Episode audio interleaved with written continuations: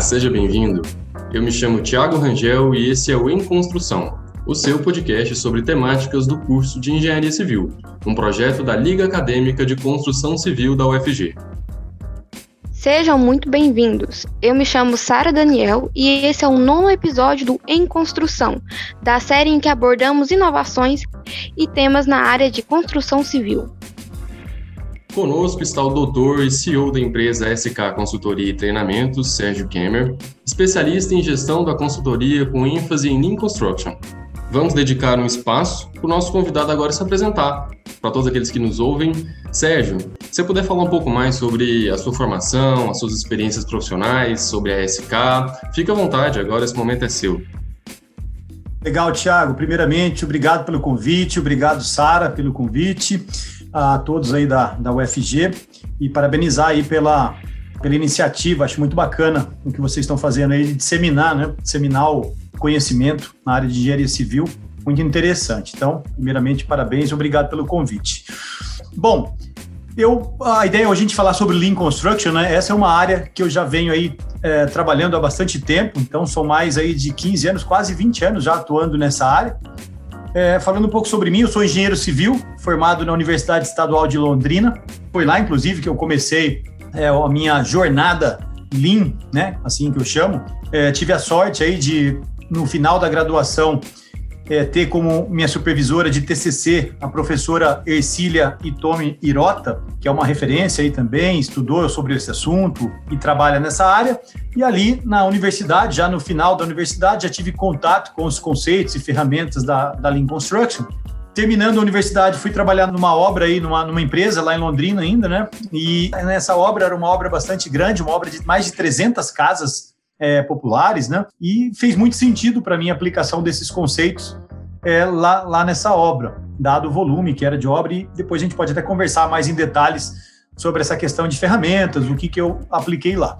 Mas o que eu quero chamar atenção é que essa nova maneira né, de enxergar a produção fizeram tanto sentido e mudaram tanto a minha cabeça que me levaram até a um mestrado. Então, eu fui fazer meu mestrado sobre esse assunto na Universidade Federal de Santa Catarina e aí também considero que tive a sorte de trabalhar com um grande profissional, grande referência aí nacional é, na área, que é o professor Luiz Fernando Heineck. Trabalhei com o professor Heineck lá em 2004, 2005. Em 2005, já buscando aí uma, uma empresa para fazer aplicação é, daquelas, daquelas ideias que eu, que eu tinha no mestrado, né?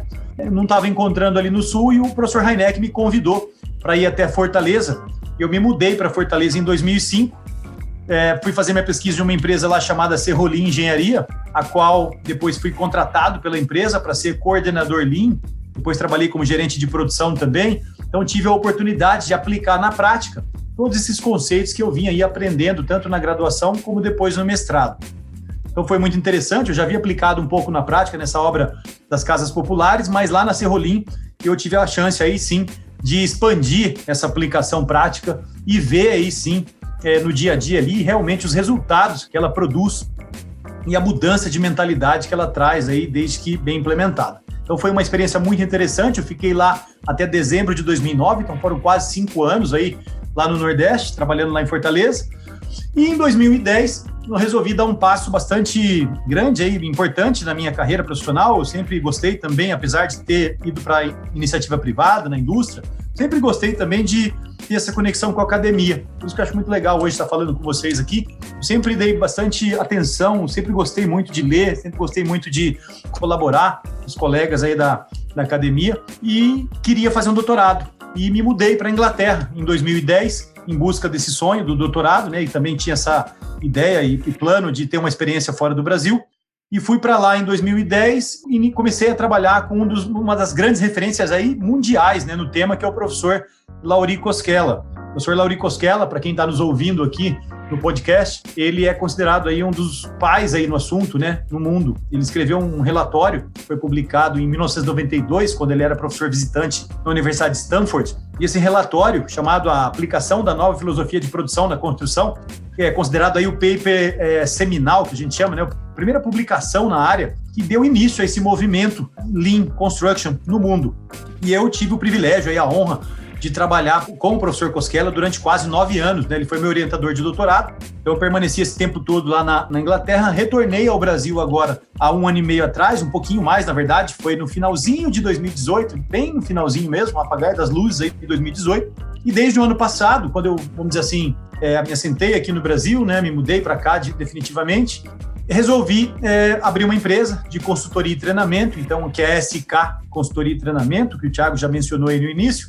E o propósito da empresa, né, meu propósito aí, que eu, que eu tenho trabalhado ao longo desse um ano e dez meses, um ano e nove meses, desde que eu retornei ao Brasil, é disseminar a filosofia Lean de gestão na construção através de uma linguagem simples e prática. Então essa que é a ideia, né? Então aquilo que às vezes a gente lê num artigo, tá meio difícil de entender, eu tenho buscado sempre agora nas minhas, tanto na consultoria como treinamentos, e espero que aqui também hoje na nossa conversa, falar de uma maneira simples e prática para que todo mundo possa entender e praticar em seus projetos. Então, basicamente é isso, de forma bem rápida, né? Essa, desde lá da minha formação, em 2003, foi quando eu me formei, é, até agora, foi essa a minha jornada.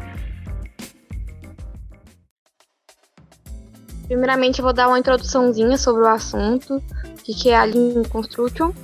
Ela é uma aplicação do Lean Thinking, pensamento enxuto, na indústria da construção, adaptando a metodologia às peculiaridades do setor. Essa forma de construir procura reduzir desperdícios existentes no processo, diminuindo custos e aumentando a lucratividade da empresa, assim como atende os prazos determinados pelo planejamento. Perfeito, Sara. Sua, sua introdução foi muito boa, é exatamente isso. Então, é reduzir a filosofia Lean, pessoal, como a Sara bem disse, procura reduzir sistematicamente as perdas que a gente tem, encontra nas obras. Infelizmente, ainda as perdas encontradas nos canteiros ainda são muito grandes, o que nos deixa aí um pouco triste, mas ao mesmo tempo nos abre um caminho de grandes possibilidades, de grandes oportunidades. Eu acho legal também, já colocar aqui logo no início, né? Já já vou falar aqui da, um pouquinho a mais do que a, a Sara muito bem descreveu, mas o que é legal de falar para quem está ouvindo aqui, e até para segurá-los aqui até o final dessa conversa, é justamente a questão da oportunidade que se abre para vocês aqui, que estão principalmente se formando ou recém-formados, numa grande área de atuação. Né? Muitas vezes eu converso com profissionais recém-formados, o pessoal às vezes está preocupado, Pô, o que, que eu vou fazer? Será que, será que vai ter trabalho para mim aqui, emprego? Cara, se você começar a enxergar esse mundo de oportunidades que essa filosofia abre, né? Então eu posso falar aqui de ferramentas que a gente pode aplicar, a gente pode detalhar daqui a pouco, mas o que eu quero chamar a atenção é não se preocupem, tem muita oportunidade. Essa filosofia traz sim uma valorização do papel do engenheiro aí na gestão da produção, né? E principalmente esse aspecto de reduzir perdas que a Sara comentou. Então é isso mesmo. O grande objetivo da, da filosofia é reduzir perdas sistematicamente e agregar valor para o cliente, seja o cliente externo, que é aquele que compra a edificação, a casa, o edifício, enfim, o galpão, aquilo que você estiver construindo, mas também uma visão de agregar valor para os clientes internos. A gente sabe que numa obra, numa empresa de construção, existem vários envolvidos nesse processo, né? Então tem lá os empreiteiros, tem ah, o gerente da obra, o mestre de obra, os fornecedores de materiais, os projetistas, enfim, vários atores que a gente chama aí do processo, onde dependendo da relação que a gente está tendo, dependendo da etapa da obra, um também pode ser é, enxergado, aí, vamos dizer assim, com um cliente do outro. E entender quem é o cliente, o que é valor para esse cliente, também é muito importante para a gente poder estar tá sempre entregando valor ao longo do desenvolvimento do, empreendimento, daquela obra que a gente está executando, tá certo? Agora, um ponto que eu quero chamar atenção aqui, Sara, é que esse é fundamental, tá?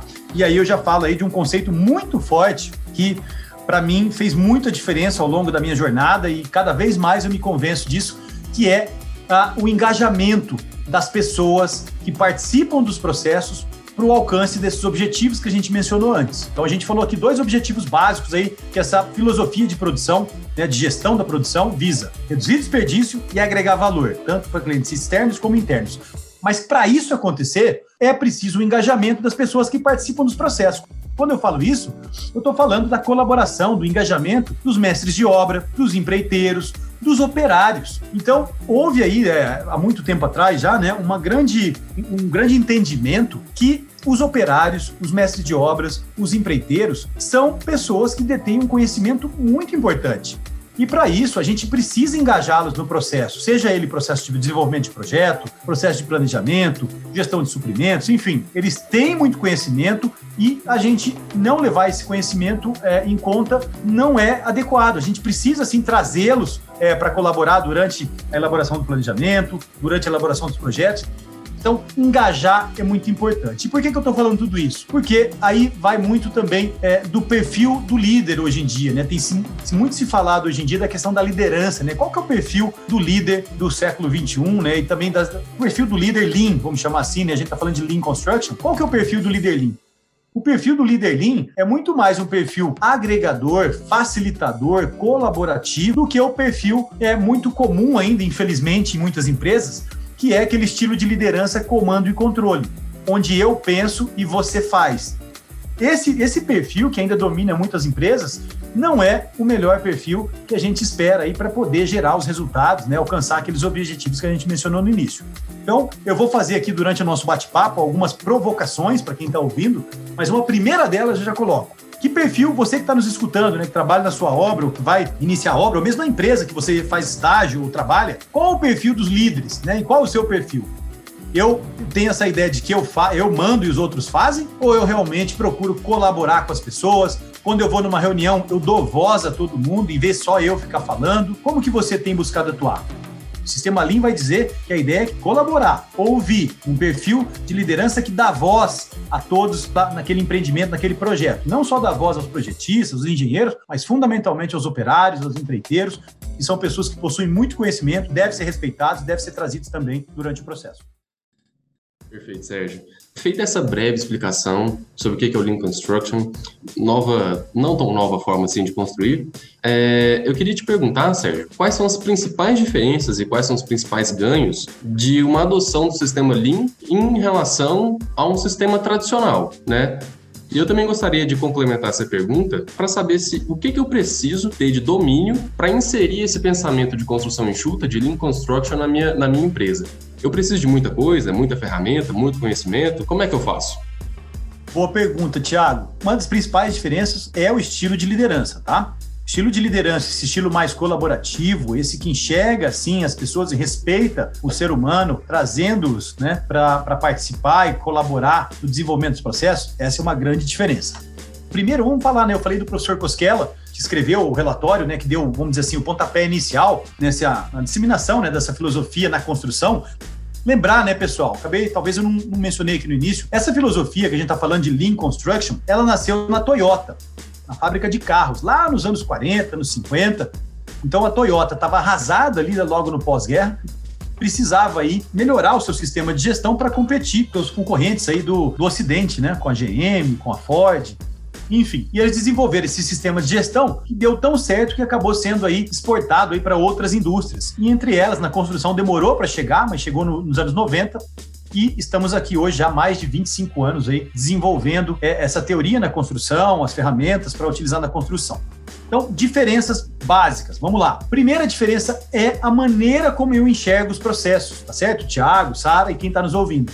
Que, que eu quero dizer com isso? Quando eu vou numa obra, não basta somente eu olhar a operação tá certo? O que, que eu chamo de olhar a operação? Muitas vezes o pessoal quer fazer melhoria num canteiro, ele vai lá e quer melhorar somente a maneira como o pedreiro assenta o bloco, às vezes vai mudar um processo ali, ele quer, ah, em vez de fazer o pisco aqui, vamos fazer um chapisco projetado, ou vamos fazer né, mudanças de ordem tecnológica. O sistema Lean, ele vai olhar muito a questão do processo, não só a operação, mas a questão do processo. E quando eu falo em processo, não é só o momento que o cara está lá executando uma alvenaria, por exemplo, fazendo, batendo uma forma, o carpinteiro, no caso, mas assim, olhar o processo desde ponta a ponta, que a gente chama, né? Desde o momento, imaginamos aqui, o material chega em obra. Vou pegar o caso aqui de alvenaria, só para dar um exemplo prático para todos que estão nos ouvindo nos entenderem claramente. Então, o material chegou em obra, ali os pallets, né, os blocos cerâmicos, ou mesmo em empresas, em obras pequenas, às vezes não chega nem em pallet. Se eu coloco esse material ali no meu canteiro, né, é, no chão, o que, que acontece depois? Vai ter que ter alguém que vai ter que transportar esse material até o local de utilização. Essa atividade de transportar material, tá certo? Que é uma atividade que consome recurso, ou seja, tem que ter alguém para fazer isso. Ela consome recurso, mas ela não agrega valor. E aí é uma diferença básica que eu queria chamar a atenção, que é a gente saber diferenciar em um canteiro aquilo, as atividades que agregam valor das que não agregam valor. Essa é uma diferença básica, tá certo? Então, esse é um primeiro ponto. Identificar, ou melhor, né, até o segundo. Eu falei da questão de estilo de liderança, agora coloco um segundo ponto que também é importantíssimo, que é a questão de saber dissociar, né, saber é, distinguir o que agrega do que não agrega. Então, vamos lá. Agregar valor é quando eu estou executando a tarefa ali é, no campo. Por, vou dar um exemplo prático. Pedreiro colocando bloco sobre bloco, executando o reboco. Quando ele estiver fazendo essa atividade, ele está agregando valor. Beleza. Porém, se ele, o pedreiro ou o carpinteiro, ou quem quer que seja, estiver apenas transportando o material de um lado a outro, né, movimentando o material, ou ele mesmo ali esperando, por outro caso também de desperdício muito comum, a equipe chegou na obra para executar uma atividade, mas aquela, aquele local não está pronto ainda para aquela equipe poder executar o seu trabalho. Então ele acaba tendo que esperar. Ou muitas vezes a equipe que está fazendo o trabalho anterior também não terminou ainda completamente o seu trabalho para que a outra equipe sucessora possa iniciar o seu serviço. Então a espera também é uma forma de desperdício. Então saber separar, né, colocar o que eu chamo dos óculos aí, as lentes Lean Toda vez que forem aqui, outra provocação para vocês. Vá, vá até a obra na segunda-feira, coloquem os seus óculos Lean e observem as pessoas no canteiro. Né? Tem até uma prática muito legal, Thiago, Sara, que eu recomendo demais e quem está nos ouvindo aqui que pratiquem, que é chamada Gemba. Tá? Vou falar umas palavrinhas japonesas aqui durante a nossa, a nossa conversa, porque essa filosofia, como eu disse, originou-se aí na, lá na Toyota, no Japão. Então, o Gemba, pessoal, significa o local onde as coisas acontecem. Então, o que é isso no caso da, da, nossa, do nosso contexto aqui? É obra. Então, ir até o campo, observar, é muito importante. Por isso que eu falei, o estilo de liderança Lean não é aquele estilo de líder que fica no escritório, né? A gente está falando aqui de diferenças entre a parte tradicional, entre a, sistema tradicional. Uma delas é esse estilo de liderança, que em vez de ficar lá só no, no escritório, recebendo relatório e fazendo lá é, uma gestão por relatórios, o gestor Lean, ele vai ao campo, ele vai lá na, no, no, chão de fábrica, né, que a gente chama, no canteiro de obras, ele suja a bota dele e vai lá, não para ficar é, simplesmente fiscalizando as pessoas, mas muito mais no intuito de entender os problemas na produção, conversar com os operários, saber quais são suas dores, no, no fundo, colaborar. Então, essa é uma grande diferença também e a qual essa prática que eu falei do Gemba, né, de ir no campo, ir no local onde as coisas acontecem, justamente para entender os desperdícios é, entender aí o que agrega valor, o que não agrega, e aquilo que não agrega, junto com a equipe, né, de forma colaborativa, buscar melhorar. Então vamos lá, diferença na questão da gestão, é, no estilo de liderança, diferença também na questão de, de, como eu enxergo a produção, sabendo distinguir o que agrega e o que não agrega valor. Tem uma diferença também nessa questão da visão de valor, né? O que é valor para o cliente? Entender quem é o cliente na relação e saber, né, identificar as condições de satisfação, o que é valor para o meu cliente essa também é uma grande diferença, tá? Então não basta somente executar a obra. Eu, prefiro, eu, eu, preciso executar sem desperdício, eliminando as atividades que não agregam valor, e preciso também executar de forma a agregar valor para o meu cliente. E aí, aquilo que eu mencionei no início, não somente para o meu cliente externo. Então, por exemplo, quando eu vou fazer um empreendimento, eu preciso fazer uma pesquisa de mercado para fazer um produto né, que realmente faça sentido. Hoje em dia tem até discussão agora, por conta da pandemia, o pessoal falando como serão né, as, as obras, os edifícios pós-pandemia, né? Será que vai ter alguma adaptação por conta disso que a gente está vivendo? Já tem muita gente dizendo que sim. Mas no fundo isso está dizendo o quê? O que, que é valor a partir de agora? Então o conceito de valor também ele muda conforme o tempo, o contexto que a gente está atuando. Então é muito importante também entender, identificar o cliente, entender o que é valor para o cliente, para que a gente possa entregar. Então, colocaria aqui para um primeiro, é, vamos dizer assim, uma primeira etapa, a gente esses três pontos, né? É, questão de é, estilo de liderança, enxergar, saber dissociar o que agrega valor o que não agrega, né? Então, saber distinguir o que é desperdício o que não é. E essa questão de ter o foco no cliente. Então, não basta também eu ficar somente construindo, mas eu tenho que construir algo que faça sentido, que, que atenda às expectativas do meu cliente, seja ele externo ou seja ele interno. E também a questão de não adotar né, o comando e controle adotar sim o aspecto colaborativo. A questão aqui dos ganhos, bom, tem muitos ganhos que a gente pode obter aí através da adoção dessa filosofia.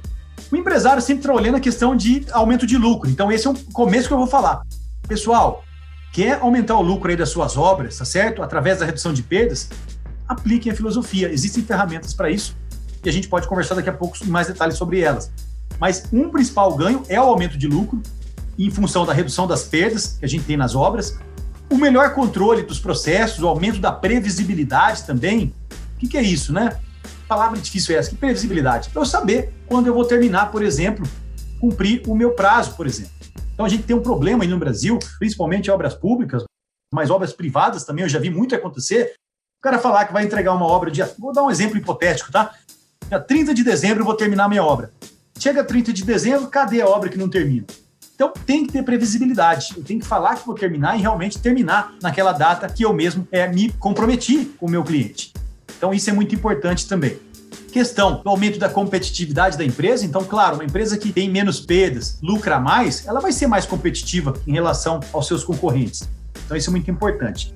Outro ponto muito legal é a questão do engajamento o aumento do engajamento das pessoas que trabalham nos projetos é muito maior quando a gente aplica esse sistema. E, por fim, o aumento na satisfação dos clientes. Então, eu colocaria aí esse resumo de, de, benefícios, né? Aumento do lucro, aumento da previsibilidade, redução das perdas, aumento da competitividade, aumento do engajamento dos colaboradores e também o aumento na satisfação do cliente, como sendo aí os principais ganhos que a gente pode obter através da aplicação da filosofia Lean Construction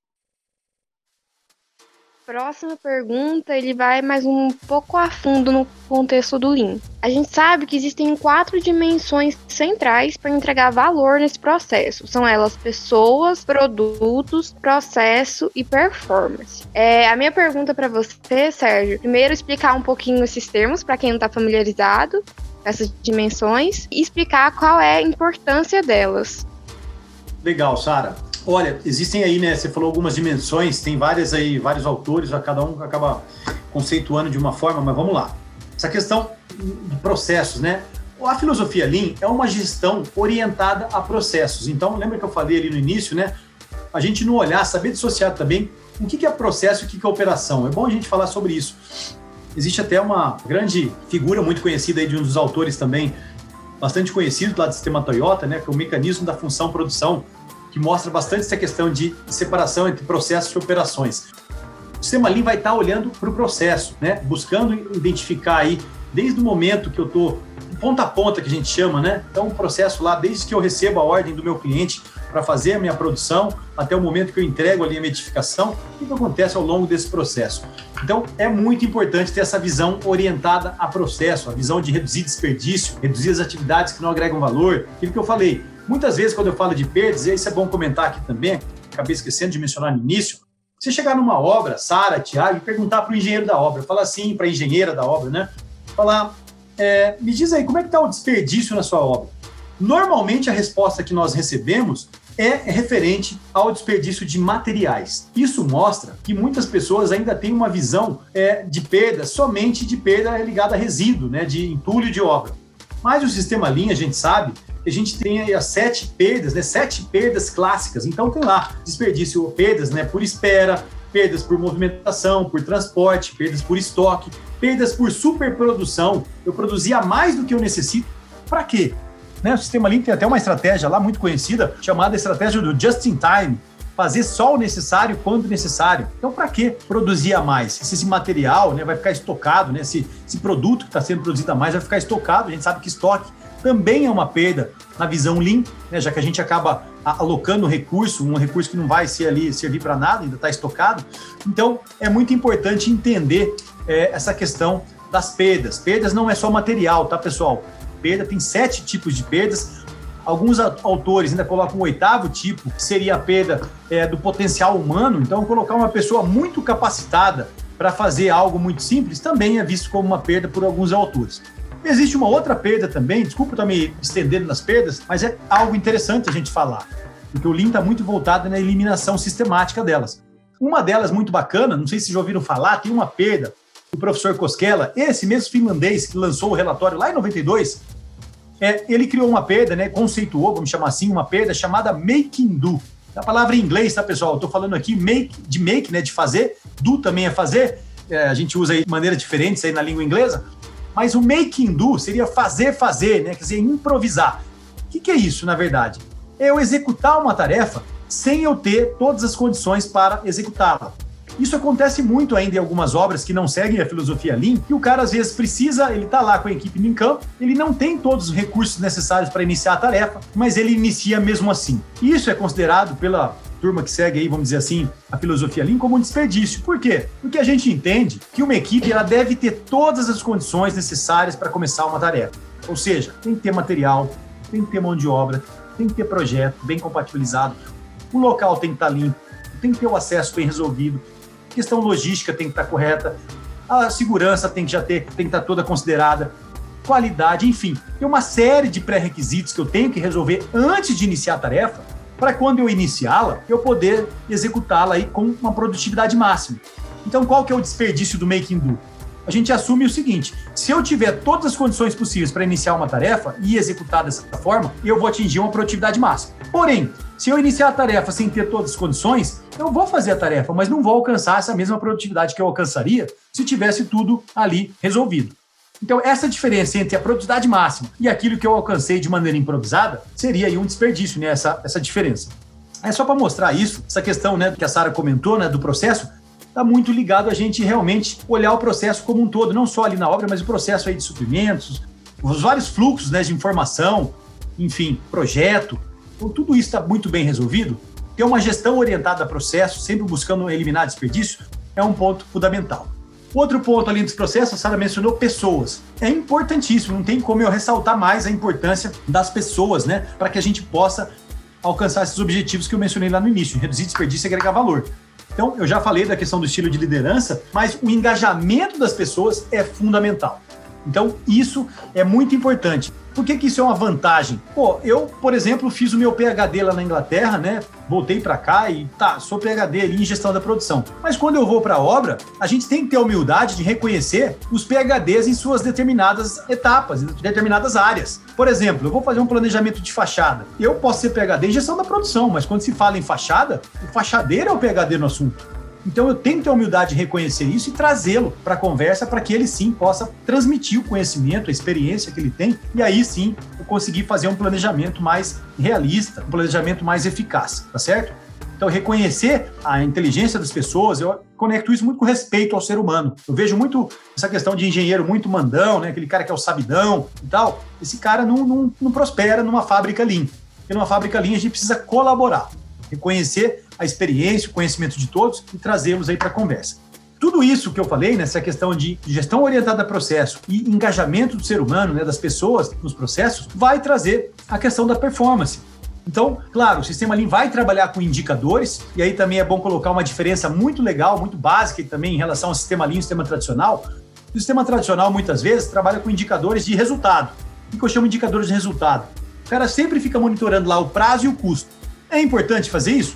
Sim, é importante, mas eles esquecem que existem também indicadores de processo, tá certo? Então, os indicadores de processo são indicadores que a gente vai mensurando ali, medindo ao longo da execução das etapas, indicadores de processo de planejamento, processo de gestão de suprimentos. Então, tenho inclusive uma pesquisadora do Rio Grande do Sul, a Karina Bart, que é uma excelente pesquisadora e ela trabalha, inclusive, o doutorado dela é justamente sobre essa gestão, né, de é, indicadores não só de resultado, mas também indicadores de desempenho de processo. Então, saber também fazer a gestão dos processos significa o quê? Eu não ficar só reagindo. Eu chegar lá no final e falar que minha obra atrasou, aí, como a gente diz no, no prática, né? Ali já, já passou, o leite já derramou, a Inês é morta, já passou.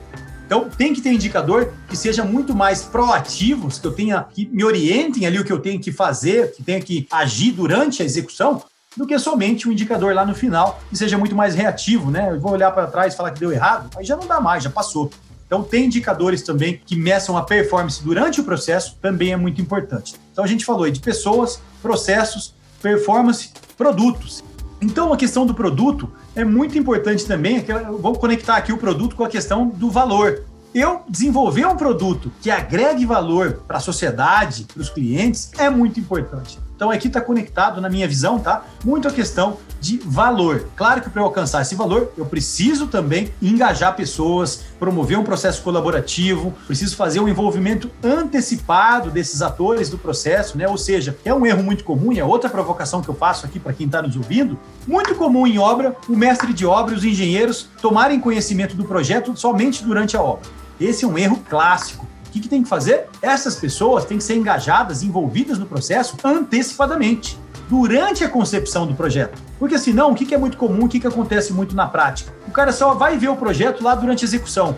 E aí o cara começa a ver e fala: ah, não, mas esse projeto aqui não dá para executar, isso aqui não está compatibilizado. Então, quer dizer, saber quando engajar né, os envolvidos do projeto é muito importante. Para quem trabalha com Lean Construction, como também para quem trabalha com Building Information Modeling, né, você já deve ter ouvido falar do BIM, tanto um contra o outro, eles exigem que esses atores envolvidos no processo sejam engajados, envolvidos antecipadamente, logo no início, lá na etapa de projeto, já etapa de viabilidade, tá certo? Então isso é muito importante. Então, para mim, essa questão aí da dimensão do produto está muito ligada à questão de entregar valor, né? Entender quem é o cliente, o que é valor para o cliente e desenvolver um produto é, que realmente faça sentido, que, que atenda realmente aos desejos da pessoa ali, da empresa, de quem está nos contratando, é, para que a gente possa entregar algo de, realmente de valor. Bom, agora a gente gostaria de fazer uma pergunta sobre os processos de implantação da filosofia. Né? Então, por exemplo, Sérgio, eu sou um construtor e eu quero implantar, eu vi a necessidade de implantar o pensamento Lean. Como que seria esse passo a passo? Seria implementado de uma vez? Seria implementado diretamente na obra? É, ou eu tenho que fazer um treinamento com meus funcionários? Como é que, como é, que é a melhor maneira para mim implementar isso dentro da minha construtora? Excelente pergunta, Thiago. Olha, eu vou fazer aqui do macro para o micro, tá? Primeiro, duas palavras básicas aí. Duas palavras. Primeiro, aprender. A segunda, praticar. Beleza? Então, aprender os conceitos é muito importante também, porque o que, que, tem acontecido, às vezes, em algumas obras, você começa a observar, algumas implantações começam e depois não sustentam. Isso é falta do entendimento da filosofia. Tem que conhecer os conceitos, tem que saber como que implanta, tá certo? Então é importante sim aprender. Aprender os fundamentos da filosofia Lean Construction é o primeiro passo. Porém, só ficar aprendendo também ali na teoria, lendo os livros, ou lendo os artigos, ou indo num treinamento, né? Também não basta. Eu preciso é, praticar. Preciso colocar isso em prática, tá certo? Então, isso é muito importante. Praticar os conceitos ali, adotar os conceitos é muito legal. Indo um pouco mais além aí, para não ficar nessa ideia, tá bom, quais são os passos? Para aprender e praticar. Mas como é que eu entro em campo? Então, eu vou falar para vocês aqui como que normalmente as empresas aí ao redor do mundo, e aqui no Brasil também, têm é, iniciado a sua jornada Lean. Elas, muitas delas aí, iniciam através da produção, ou seja, através da estabilização da produção, que é entrar ali no canteiro e saber se a obra está conseguindo executar conforme o planejado, tá certo? Então, existe uma ferramenta, inclusive, chamada é, uma ferramenta de planejamento, né, um sistema de planejamento e controle da produção, conhecido como sistema Last Planner, né, o sistema do último planejador, que é justamente o objetivo dele é, é visa promover estabilidade na produção e melhoria contínua. Então, são dois elementos aí fundamentais que, por isso que eu falo que é um bom ponto de entrada, porque ele já toca em dois pontos centrais aí na, na aplicação da filosofia, que é estabilizar né, a produção, quando eu falo estabilizar, pessoal, entenda como ter previsibilidade. Uma obra estável é aquela que executa conforme o planejado. Isso é ser estável, isso é ser previsível. Então, quando eu aplico o sistema de planejamento que promove estabilidade, é justamente isso, é executar conforme planejado. Mas também essa ferramenta é legal porque ela também ela estimula a melhoria contínua. Porque toda semana, quando a gente vai lá fazer análise daquilo que foi executado e que não foi, tudo que não foi executado, para cada tarefa que não foi executada, a gente identifica qual foi o problema e identifica a causa raiz desse problema. E para a causa raiz, a gente aí sim promove uma ação de melhoria. Então, a melhoria é contínua. Semanalmente, a gente está analisando o problema, analisando causas e melhorando continuamente. É, um, é um, uma habilidade que aí tem que ser desenvolvida, não é do dia para a noite. Eu até comento né, com, com as pessoas, é como a gente aprender a tocar um instrumento, né? Quem toca instrumento sabe. Se a gente não, eu não toco, mas eu sei, eu já vi as pessoas que tocam. Você não aprende do dia para noite. Você não tem aquela habilidade do dia para noite. Então, melhoria contínua também. Tem que praticar. Praticar todo, é, toda semana, todo dia, toda vez que eu ver um, um problema, problema, causa, solução. Ter essa essa framework aí, né, essa estrutura mental. Então, é uma mudança de mentalidade, a maneira como lidar com os problemas, não colocando-os embaixo do tapete, mas sim entendendo suas causas e promovendo melhoria. Um outro ponto também que eu vejo, às vezes, alguma, algumas empresas também adotarem, né? Eu cito esse aí como principal, tá? Começar pelo sistema Lean de planejamento e controle da produção, para estabilizar a produção, e a partir da estabilização, aí eu posso começar a dar passos mais avançados, tá certo? Como, por exemplo, colocar uma estratégia de just-in-time, ou também começar a estruturar outros processos dentro da empresa, mas muitas empresas começam pela produção através da estabilização. Outra coisa que acaba contribuindo também para a mudança de mentalidade, aculturamento e também para a questão da estabilização na produção é a implantação do programa 5S. Eu acho legal o programa de estabilização do 5S, né, que muitas vezes as pessoas confundem, acham que o 5S é algo só para para limpeza da obra. Não é, tá, pessoal? Ela colabora, sim, claro, com a questão de organização e limpeza, mas lembrar que o programa 5S ele tem um papel dentro do sistema Lean. Eu gosto de falar sistema Lean porque o sistema ele é composto de várias partes e adotar somente uma ferramenta, ele não vai promover o benefício do sistema como um todo. Então, tem que entender o sistema Lean como um sistema mesmo, que ele é composto de partes e para ele funcionar, ele precisa ter essas partes funcionando em conjunto. O sistema Lean que eu falei antes é uma delas, para entrada aí, para começar mas o 5S também pode ser um bom ponto de partida junto aí com, com o sistema Lean de, de planejamento e controle de produção, né, de PCP, que é, ele justamente também tem como objetivo ajudar no alcance da estabilidade. Então, ele serve para alcançar estabilidade, serve também para a questão de gestão visual, né? Então, eu tenho um canteiro mais organizado, me ajuda também com relação a isso. E os, os benefícios dele, além da estabilidade, da redução de perdas, é também a redução da variação a gente pode conversar depois disso mais a fundo. Mas, de novo, para resumir, como que eu começo? Aprender os conceitos, praticar esses conceitos, e se eu estou aqui ouvindo e quero saber como é que eu começo logo na prática, começa implementando o sistema Lean de planejamento e controle da produção, o sistema Less Planner. É um bom, é um bom começo aí para quem está querendo iniciar na, nessa jornada Lean. Ah, inclusive, a gente tem uma pergunta sobre o Last Planner também programada, mas antes de falar Boa. sobre o Last Planner, eu gostaria de fazer uma pergunta um pouco mais que está já nessa, nesse contexto, sobre o planejamento baseado na filosofia Lean. Então, tá. é, eu vou fazer um planejamento para execução de uma casa, para ficar um pouco mais é, pormenorizado. Assim. Então, eu vou fazer Sim. a minha casa e eu quero fazer ela em filosofia Lean. O que, que seria um, uma alteração nesse planejamento, por exemplo? Seria uma alteração de canteiro? Seria uma alteração de, de processos? Eu aplicaria um just-in-time para controlar melhor o meu estoque? É, como é que eu poderia praticar essa filosofia, esse planejamento para uma casa? Legal. Olha, é, você tocou no Just in Time, né? É interessante, às vezes, algumas palestras de linha, o pessoal vai lá e tal, assiste a palestra, vê lá falar de Just in Time e acha legal. E fala assim, pô, vou implementar isso. O que eles se esquecem é que o Just in Time, para ser implementado, ele tem que, primeiro, você tem que ter uma obra estável. O que eu chamo uma obra estável? Executar conforme o planejado. Né? Até existe o criador do, do sistema Less Planner, ele até fala algo que eu acho muito interessante, que ele fala assim, você não tem como implementar o Just in Time se você não souber o time que, que é just in time? Eu mandar as coisas, por exemplo, uma estratégia de suprimentos que eu tenho que mandar para a obra somente quando a obra for executar, eu preciso saber, eu preciso ter uma previsibilidade na obra, senão o material vai chegar na obra e aí vai ficar estocado, porque a obra estava esperando fazer aquele serviço naquela semana, mas como ainda está instável, né, o pessoal não está conseguindo executar conforme planejado, fica ali indo para frente, para trás, então aí não dá certo. Então, o primeiro passo é entender esses conceitos aí que são muito importantes, ou seja, sistema Lean de planejamento, pessoal, é para promover estabilidade, tá certo? Para uma casa, como que eu começo? Evitem detalhar o planejamento logo no início, fazer um planejamento todo detalhado. Por quê? Porque a experiência nos mostra, né, e na teoria também, que quando eu detalho muito o planejamento logo no início, a chance de eu ter que ficar fazendo reprogramações aí, ter que ter um retrabalho grande do planejamento é muito grande. Então, como que é feito aí é, para aplicar numa casa? Tá certo, Thiago? É entender o sistema como um todo, né? Então, o sistema de linha de planejamento trabalha em três níveis, né? Longo prazo, médio prazo e curto prazo. O longo prazo, a gente vai colocar só os marcos principais, quando que a obra começa, quando que ela termina, as principais etapas, né? Quando começa a estrutura da casa, quando termina a estrutura, quando que eu tenho que começar a etapa de revestimento, de instalações, essas principais etapas é muito importante.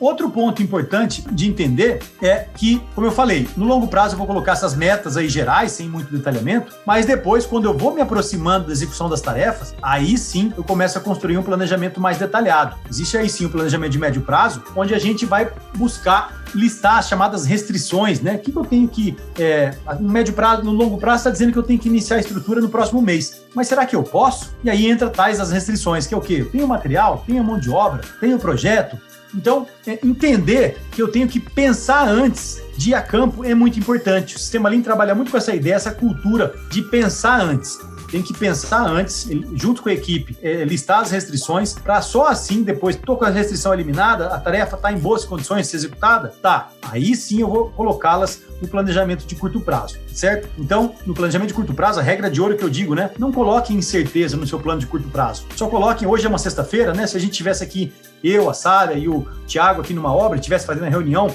com a turma da obra, a gente ia falar para eles: olha, só pode colocar na, na programação da semana aquilo que eu tenho certeza que eu vou fazer, ou seja, aquilo que não tenha qualquer restrição, tá certo? Isso é muito importante. E o que, que é legal, né? Que o pessoal da obra é convidado a participar do planejamento. Então é um planejamento colaborativo que, que propicia esse engajamento e, e, estimula, na verdade, esse engajamento, porque a gente sabe que quem está na obra, né, os pedreiros, os encarregados, o mestre de obra, eles sabem realmente se uma atividade pode ou não pode ser executada. Então a gente passa a dar muito mais autonomia, muito mais poder, né, para o pessoal da obra dizer não até. Às vezes o engenheiro passa uma atividade, ó, vocês têm que fazer isso na próxima semana. O operário pode virar e falar assim, ó, não, não podemos não. Por quê? Ah, porque aquela área que está falando aí que eu tenho que fazer, ela não está liberada ainda. Então, subverte, né? A gente tem aí, dá poder para a ponta, né? Para o last planner, para o último planejador, que é aquele que executa o processo ali, a, o serviço, para que ele sim, ele que tem que falar se ele pode ou não pode fazer, ele tem que se comprometer, tá certo? Com essa, com a tarefa que ele vai executar. E agora a gente vai falar um pouco mais sobre o Last Planner, né, Sara? Isso, o Sérgio pontuou aí sobre o Last Planner e eu vou falar um pouquinho sobre ele e fazer uma pergunta baseada nisso. O sistema Last Planner, ele é baseado nos princípios da construção enxuta, né? Ele vai guiar o planejamento e o controle da construção, dividindo o planejamento em etapas, como o Sérgio já falou. É, o plano mestre é a etapa de planejamento a longo prazo e guia os planejamentos a menor prazo, que deverão ser cada vez mais explicados e detalhados. Qual a necessidade identificada pelos autores para que o Last Planner surgisse? E ainda hoje eu queria saber quais são as maiores dificuldades que você encontra para implementar o Last Planner em uma empresa. Muito boa pergunta, Sara. O que acontece, né? Vou começar pela última pergunta aí, tá? Que, quais maiores dificuldades? Mudança de mentalidade, tá certo? A gente tem que entender, de novo, a gente vai aplicar numa, numa obra, o líder ali, a, a empresa, né, inclusive até um grande pré-requisito para a implantação do sistema é ter o apoio da alta administração da empresa para que ela entenda como que vai funcionar esse sistema. Ela tem que apoiar o engenheiro, inclusive garantir né, que, que eles vão se comprometer com a maneira que o sistema funciona. E eu falo mudança da mentalidade, porque é justamente isso. A gente está falando aqui de dar poder ao, ao operário, né, ao mestre de obra, aos encarregados, para que eles venham e eles colaborem realmente de fato, digam não se precisar, né? Quer dizer, o engenheiro da obra está querendo que ele faça uma atividade, mas aquela atividade não pode ser feita porque tem restrição. Se a gente for seguir a regra e deve ser seguida, ele pode dizer sim, tem essa autonomia, dizer não, não vou fazer. Por quê? Porque senão não vou conseguir produzir a contento, não vai dar certo isso, né? Não vai conseguir alcançar a estabilidade. Então, mudar essa mentalidade talvez seria uma das maiores dificuldades, tá certo? Outra questão também ainda relacionada às dificuldades é que esse sistema de planejamento demanda uma disciplina daqueles que participam do processo. Então, existem rotinas, né? Quando a gente implementa o sistema Less Planner, invariavelmente, né, a gente acaba implementando rotinas de planejamento. Então, toda semana tem uma reunião de curto prazo, a cada 15 dias, ou às vezes um mês, aí depende da, de como é feito o planejamento, né? Tem a reunião de médio prazo, então, tem as, as, discussões com relação às melhorias, né? ou seja, identificação de causa raiz, é, identificação de problema. Então, tudo isso são rotinas que a gente precisa consolidar para que o sistema funcione direito. E muitas vezes as pessoas não estão acostumadas com essas rotinas, acabam, né, num, por exemplo, um problema muito comum. Tem a reunião lá sexta-feira na obra e aí os empreiteiros não chegam no horário, ou não vão, ou vai uma parte da equipe, não vai a outra, e aí fica aquela reunião meio, sabe, tem lá uma pessoa, duas, mas era para ter ali oito pessoas, sete pessoas, entendeu? Então não tem. Então, esse é um problema. Por isso que é importante ter o apoio da administração, para que a, a, o diretor da empresa, o dono da empresa, realmente apoie ali o engenheiro da obra, fale para os empreiteiros, ó, oh, a gente está adotando esse sistema, é importante a participação de vocês. Então, essa é uma dificuldade, às vezes, do pessoal ter disciplina de seguir as rotinas aí que o sistema demanda. Então, colocaria essas duas rotinas, disciplina para seguir as rotinas que são é, precisas para que o sistema seja bem implementado, também essa questão de mudança de mentalidade. O engenheiro da obra, o líder ali do canteiro, né, o engenheiro, engenheira da obra, saber que não é essa ideia de eu mando e você faz, né? Então, dá voz. Inclusive, tem até uma teoria chamada linguagem na ação, que diz que quando a pessoa, né, e a gente quer que aconteça isso, que o próprio empreiteiro, que na reunião de planejamento de curto prazo, ele diga o que ele vai fazer. Porque a gente entende, e aí tem essa teoria, que é o quê? Quando a pessoa fala que ela vai fazer, ela diga, não, pode colocar no plano que eu vou fazer. A chance dele cumprir é muito maior do que se eu impor a ele o que ele tem que fazer ninguém gosta de imposição, né? Eu não gosto de alguém chegar para mim e falar, você vai ter que fazer. Peraí, que história é essa? Vamos combinar, vamos chegar. Então, é, o ser humano é assim. E a gente, por muito tempo, ficou mandando e os outros fazendo.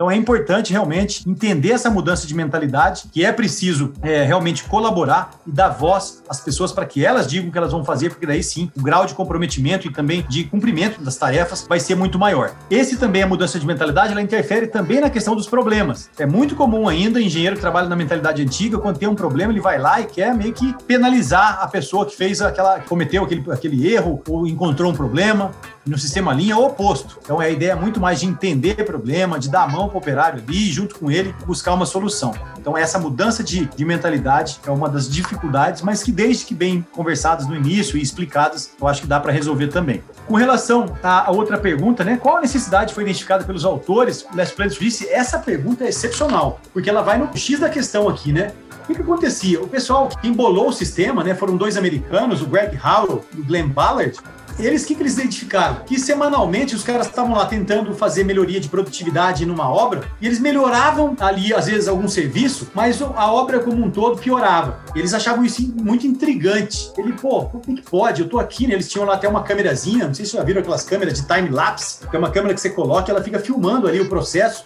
e o cara tentava observar ali o operário fazer a, a tarefa dele para ver se ele conseguia melhorar de alguma maneira. E os caras começaram a sacar, né? Ficaram intrigados com essa ideia. Pô, eu estou melhorando a produtividade de uma equipe, mas a performance do sistema como um todo está ficando, tá piorando. Né? O que está acontecendo? E aí eles resolveram começar a não ficar olhando só para uma tarefa, só para uma operação.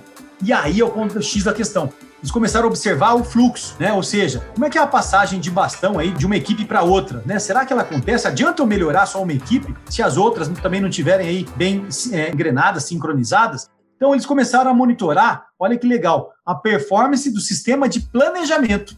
Eles falaram: será que esse sistema de planejamento que as empresas é, tradicionais estão adotando, será que ela está sendo capaz de prever o que vai acontecer na semana seguinte? Então o que, que eles fizeram? Eles chegaram e falaram assim: ó, fala aí o que, que você vai fazer na próxima semana. Imagina hoje, isso lá nos anos 80, o cara chegar na sexta-feira e falar: ó, vamos fazer o seguinte, me diz o que você vai fazer na próxima semana. E aí, quando chegar na semana que vem, na sexta-feira, eu vou ver se você realmente fez ou não. E eles viram que o cara cumpriu somente 54% daquilo que ele mesmo falou. E eles falaram: bom, então o sistema de planejamento está emitindo ordens de, de trabalho, de produção, que não são possíveis de serem cumpridas. E aí eles tiveram a necessidade de o quê? Bom, precisamos bolar um sistema que proteja a produção dessas incertezas, né? E aí criaram o Last Planner com base também que possibilite colaboração, enfim, tem uma série de insights ali que foi observada, mas a, a principal foi o quê? E não basta a gente ficar olhando só para uma atividade, para uma operação, a gente tem que olhar o sistema como um todo, tem que olhar, tem que dar muita ênfase nessa questão da passagem de bastão, né? A gente sabe que uma obra ela é feita de várias equipes, uma equipe de estrutura, de alvenaria e tudo mais, é a questão da, da confiabilidade, né? Ou seja, quando você falar que vai fazer alguma coisa na próxima semana, você tem que cumprir, porque depois tem alguma outra equipe que vai que espera pegar essa sua tarefa para fazer a dela. Então, essa questão, essa necessidade, né, de focar no fluxo, ou seja, dar fluxo contínuo, a tarefa ser feita de forma confiável para que a outra equipe possa pegar aquele bastão e fazer a tarefa dela também de forma confiável, possa passar à frente. Então, isso começou a ser muito importante, eu olhar para o fluxo muito mais de eu tentar otimizar uma operação isolada. Né? Olhar o todo e não as partes passou a ser realmente uma necessidade muito importante. Então, isso foi um grande insight lá no, no, no passado que gerou essa ênfase, por exemplo, como eu falei para vocês, tem um mecanismo muito conhecido chamado é, proteção da produção. Né? O que é proteger a produção? Eu não colocar para as equipes de produção tarefas que contenham restrições porque senão vai acontecer exatamente o que aconteceu lá, quando eles observaram os criadores, que o cara cumpria somente metade daquilo que ele falou que ia fazer. Por quê? Porque, na verdade, o planejamento estava dizendo para ele fazer tarefas que não estavam prontas para serem feitas. E aí ele acabava não cumprindo. Então, é, proteger a produção é muito importante, ter confiabilidade ali na produção, né, a tal da previsibilidade, estabilidade, todos são sinônimos aí para executar conforme planejado. E aí sim eu consegui dar fluxo contínuo e alcançar os benefícios de muita produtividade né, e melhor resultado. Excelente, Sérgio, muito bom. É, a gente tem um público aqui no podcast basicamente voltado de estudantes, estudantes que estão fazendo estágio, ou engenheiros recém-formados que saíram agora da faculdade. E aí a gente tem um, um direcionamento muito grande para essas pessoas é, para ajudar na, na parte de pesquisa, né? Então eu gostaria de te perguntar se você pudesse indicar algum trabalho na literatura, algum case de sucesso de implementação de Lean Construction e os benefícios, o que, que você indicaria? E qual dessas, é, digamos que dentro desses cases, qual você daria mais destaque? Legal, Thiago. Olha, trabalhos na literatura, tá? Tem uns trabalhos aí, eu gosto bastante do pessoal, né? Tem um núcleo de pesquisa nessa área muito conhecido, né? É, no Brasil, que é o, a Universidade Federal do Rio Grande do Sul, né? Liderado aí pelo professor Formoso, ele tem lá um núcleo chamado NORIA, né? Núcleo Orientado para a Inovação da Edificação. É, lá nesse núcleo eles produzem muitos trabalhos nessa área de construção enxuta há muito tempo.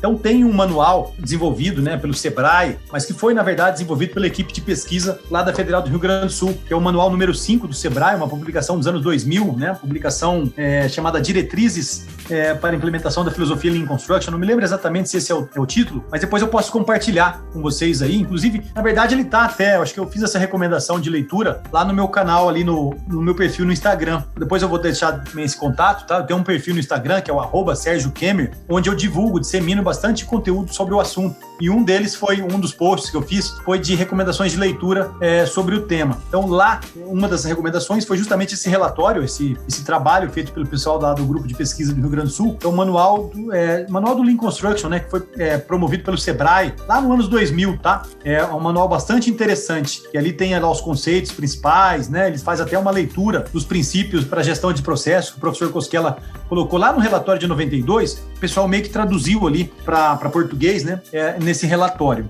Então, esse é um relatório que eu, eu, gosto bastante. Eu colocaria isso, mas colocaria também os trabalhos desenvolvidos ali pela Federal do Rio Grande do Sul, mas não é o único, tá? A gente tem também trabalhos aí pela Federal do Ceará, a, a, Tatiana também é professora aí da Federal de Goiás, também desenvolve alguns trabalhos do tema, é, tem o pessoal do, de Londrina, mas eu colocaria aí Rio Grande do Sul, né? Pessoal de Fortaleza, do UFC, do professor Barros Neto, lá também tem alguns estudos interessantes lá do grupo do GERCOM, né? Que é o grupo lá de gestão é, da construção da Universidade Federal do Ceará, tá certo? Então, mas trabalho específico, quiserem ler, leiam o manual do Sebrae lá do ano 2000, tá? Manual número 5, são quatro, são cinco manuais, né? É, mas o número 5 é específico sobre construção enxuta. Eu gosto muito desse manual, acho muito interessante. Case de sucesso? Bom, eu trabalhei bastante tempo na Serrolim, né, que é essa construtora lá do, do Nordeste, lá do Ceará. E eu escrevi bastante artigos também so, é, reportando a implantação lá nessa empresa. Inclusive, a gente fez lá, inclusive, tem bastante artigo publicado, tanto aqui em Congresso Nacional como em Congresso Internacional. Então, eu acho os artigos muito legais, porque são artigos práticos. E nesses artigos aí as pessoas podem ter contato. Também me disponho aí a disponibilizar os artigos para os ouvintes aí do podcast e quiserem também conhecer mais. Se quiserem, acho que até alguns deles eu devo ter colocado no meu site, lá no www.sergiokemer.com. Lá também tem alguns artigos, vocês podem fazer o download. Vou até revisitar lá o que tem disponibilizado, porque acho que uma época tinha até alguns artigos em inglês, vou ver se eu consigo colocar os em português também. Então, na semana que vem aí, vocês vão poder, vou ver se eu consigo atualizar isso no final de semana para vocês poderem pesquisar. Mas pesquisem as universidades, eu acho interessante também, tá, pessoal? A gente não esquecer é, de manter esse contato com a academia. Eu sempre gostei de manter o contato com a academia, porque tem sempre muita coisa sendo produzida e é muito legal estar em contato aí nos congressos, né? Por exemplo, no Brasil também tem o ENTAC, né? O Encontro Nacional de Tecnologia do Ambiente Construído, né? que é um encontro que acontece de dois em dois anos, onde se publicam aí as, os artigos sobre a construção enxuta. Tem também o Cibrajec, que é o Simpósio Brasileiro de Gestão e Economia da Construção, que também acontece cada dois anos, né? então ele sempre intercala com o ENTAC e também são publicados aí, dentre vários assuntos, são publicados também trabalhos é, nessa área. E os cases eu colocaria aí também desses artigos, tá? Para ficar mais fácil. Ah, acho que é legal também, eu mencionei meu o Instagram, né? O arroba Sérgio falei também da página, mas eu tenho também um canal no YouTube e eu promovi aí nos últimos meses algumas jornadas de Lean Construction na internet e convidei é, pessoas, né, empresas, perdão, para é, falarem sobre a sua implantação. Então, como eu tenho visto, você falou assim, ah, o público é muito de aluno, né, que ouve o podcast. E os alunos hoje em dia, por algum motivo aí que eu tenho algumas hipóteses, mas não vem ao caso aqui agora, eles não gostam muito de ler, eles gostam mais de ver vídeo e tal.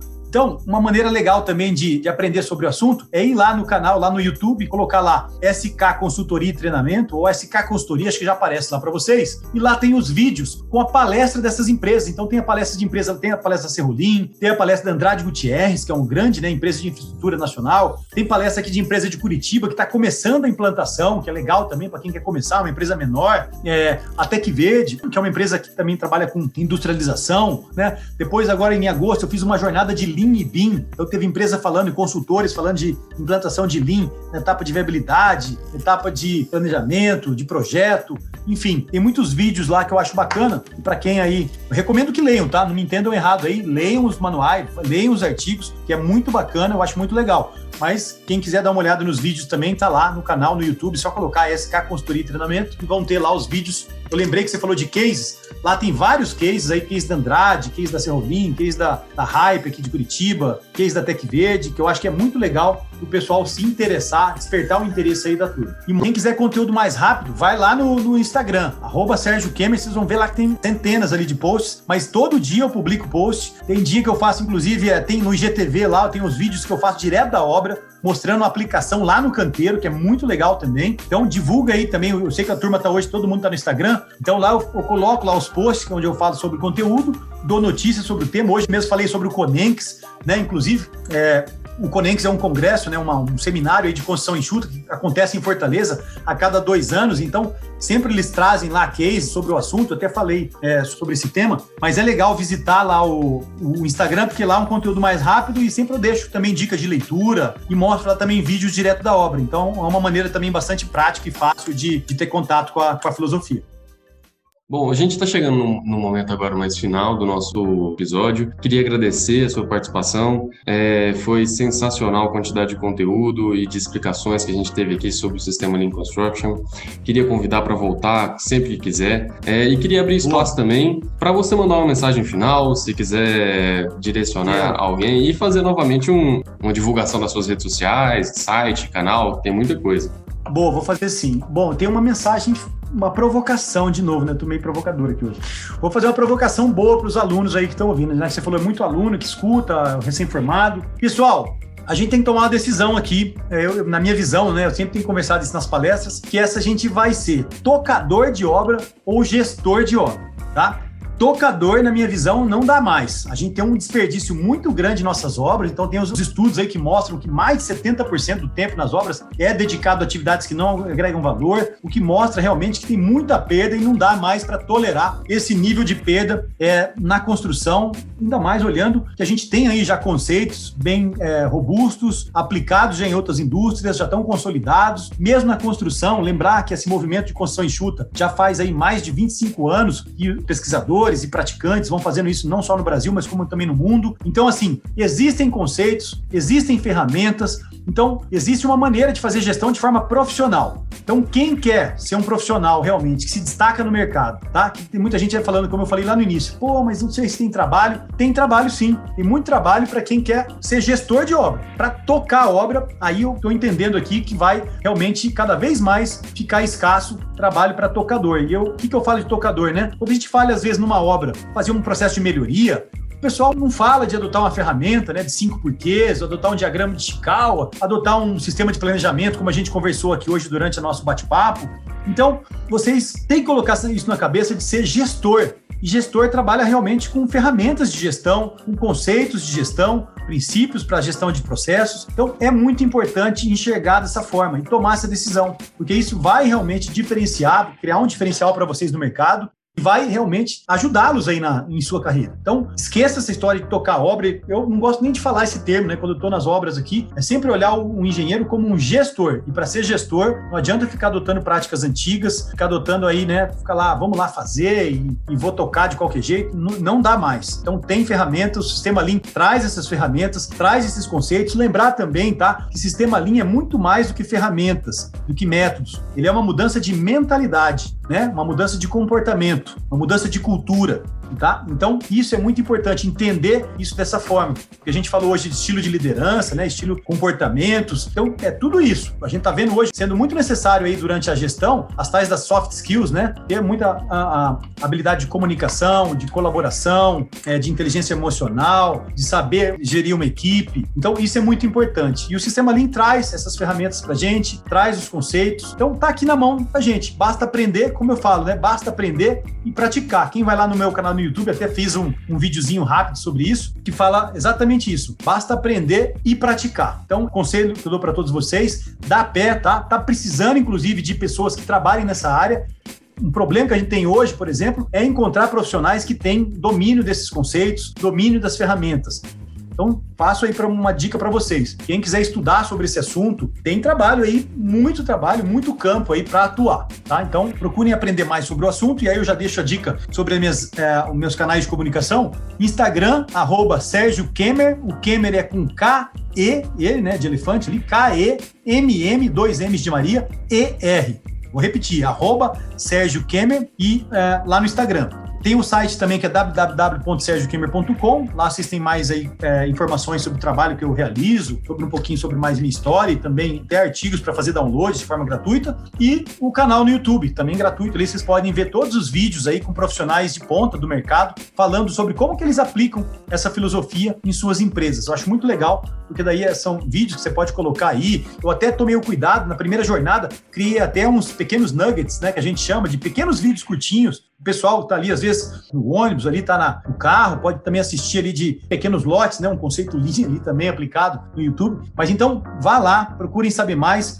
E o meu contato está ali também no site, tenho contato aí com o Thiago, com a Sara. Queria agradecer novamente o convite da Sara, foi muito legal receber esse convite. A Tatiana também, professora, que eu gosto bastante, a gente colabora aí, sempre participa dos mesmos grupos aí de gestão, né? Tem vários, várias pessoas militando nessa área, então é muito legal estar aqui participando com vocês. Valeu!